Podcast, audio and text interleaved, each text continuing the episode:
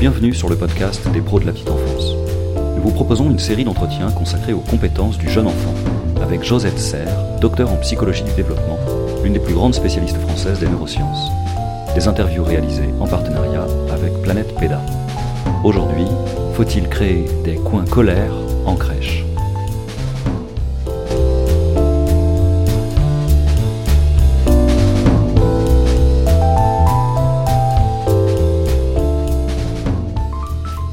C'est une nouvelle idée que je vois un petit peu euh, jaillir partout.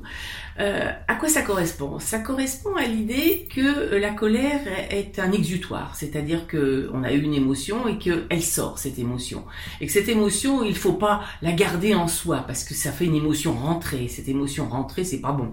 Hein, euh, et ça, ça repose sur pas grand-chose parce qu'en fin de compte, qu'est-ce que c'est qu'une émotion? C'est une libération en effet sur un stress, quelque chose qui a fait que le cerveau s'est senti euh, mis en danger et il a envoyé un signal d'alerte. Ce signal d'alerte lui a dit il y a deux possibilités, soit il faut que tu te sauves, soit il faut que tu te défendes parce que justement l'alerte est là.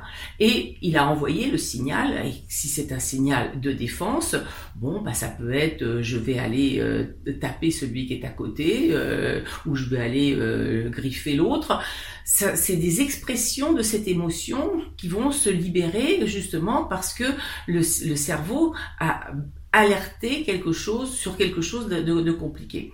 Mais au lieu de se dire, je garde justement cette idée que le cerveau est en, en, ébullition, est en train de se décharger sur quelque chose, et de se dire que ce symptôme-là, euh, vraiment, bon bah, je le garde en tant que symptôme et je vais lui permettre de, de, de, de s'exprimer.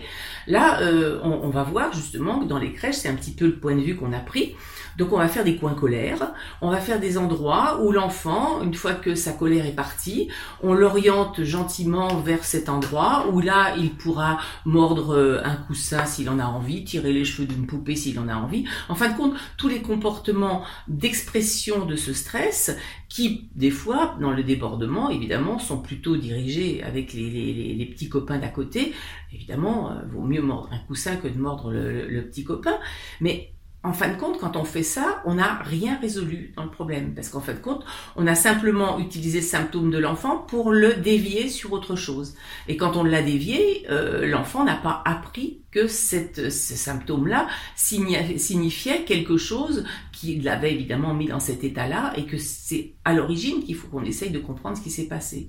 Imaginons qu'un enfant justement ait reçu un grand stress parce que d'un seul coup il s'est passé quelque chose dans la pièce qui l'a déstabilisé, il a eu peur de quelque chose, un mouvement ou n'importe quoi. Bon, bah au moment où il a envie de, de, de, se sauver et puis de, lancer cette, cette alerte, quelqu'un d'autre passe à côté, lui tire les cheveux. Bon, à ce moment-là, apporter une poupée en disant à l'enfant maintenant, au lieu de tirer les cheveux du copain, tu tires les cheveux de la poupée, ne va pas du tout l'aider. On va remonter plutôt le film au lieu de se dire c'est pas le symptôme qu'il faut que je soigne, c'est la cause. Qu'est-ce qui lui a fait peur tout à l'heure? Pourquoi est-ce qu'il a été vraiment euh, déstabilisé? Et là, cet enfant-là, si j'ai compris qu'il a certaines situations qui le stressent plus que d'autres, par exemple en crèche, on sait que certains enfants sont assez sensibles au nombre d'autres enfants autour et que c'est justement dans les euh, changements d'activité qu'il y a des comportements euh, euh émotionnels comme cela. Donc là, on va plutôt essayer de euh, permettre à cet enfant de mieux gérer ces moments-là. Et là, on va le gérer avec lui en se mettant à l'origine pour justement qu'il ne déclenche pas cette, colère-là. C'est très différent de se dire qu'il vaut mieux prévenir que guérir. Donc c'est vraiment, pour moi, tous les moments d'expression de colère sont pas tellement intéressants pour l'enfant.